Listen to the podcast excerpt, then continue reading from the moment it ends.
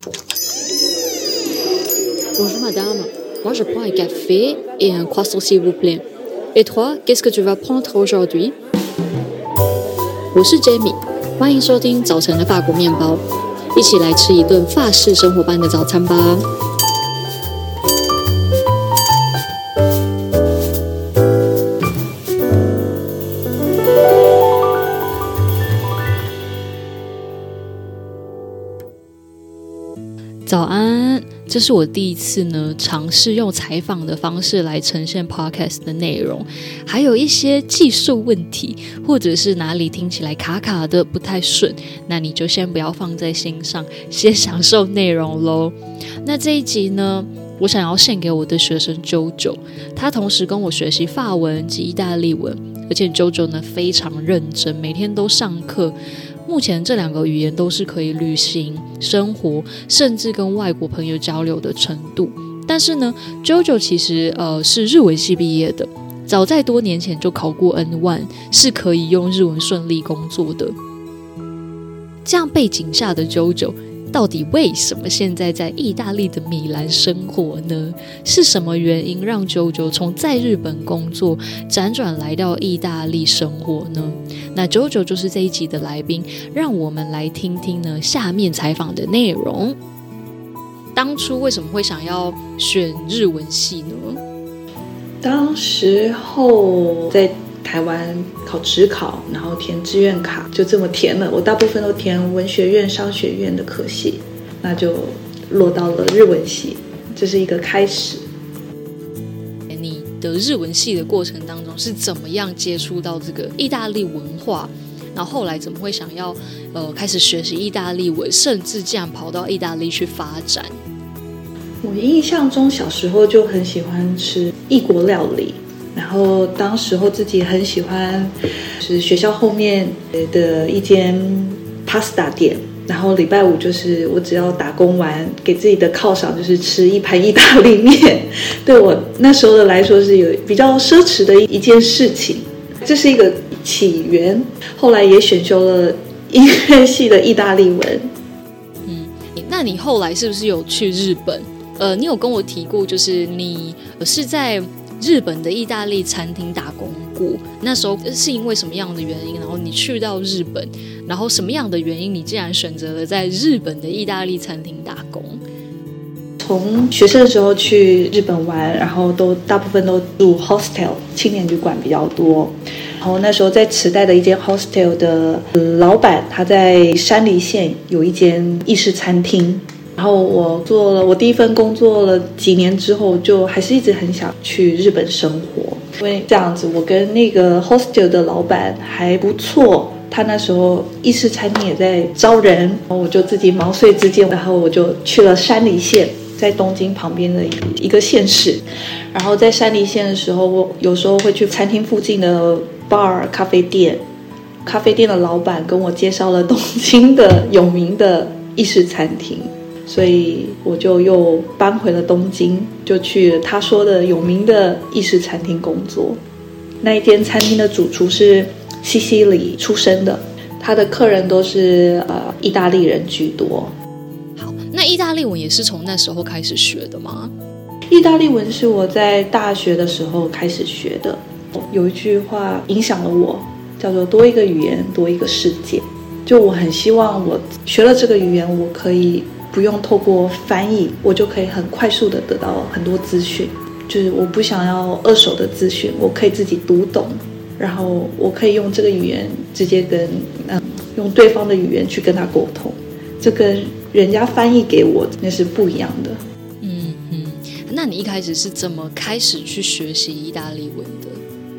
呃，开始学习意大利文是在我。大六的时候，然后因为学校有音乐系，然后那时候我学了古典吉他，然后音乐系也有，因为他们唱声乐，他们必须要学意大利文，然后开放给所有科系的学生。嗯，好，那你后来是怎么样来到意大利的？嗯，又怎么样决定说，哦天哪，我真的好喜欢意大利，然后在这边就是决定在这边生活？有几个理由。呃，第一个是我本来在我的人生计划当中就有，就想要读硕士学位，那时候就排除亚洲国家，直接从欧美国家去考虑选择。二零一八年的时候，我第一次自己到欧洲旅游，我去了意大利、法国、西班牙三个国家。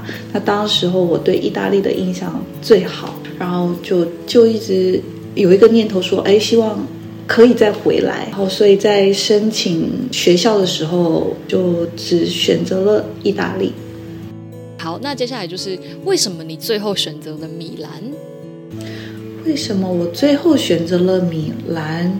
对，就是你既然去了意大利，这么喜欢意大利，那你选择米兰的理由是什么？哦，你真的很喜欢米兰吗？还是说刚好那间学校很得你的心，还是就是真的意外呀？就是大家在申请学校的时候，还是会稍微参考一下它的世界排名。那因为我们学校呃在建筑系、设计系、商学院排名都还不错。然后再加上意大利这边的物价，相较于其他欧洲国家是相对较低的。那对于我有一些预算上的考量，以及前面提到，就是当时候我来旅行的时候，意大利最深的我心。嗯，那你可以讲一下，就是你喜欢意大利的点是什么？是什么理由让你离开日本，然后决定想要居住在意大利？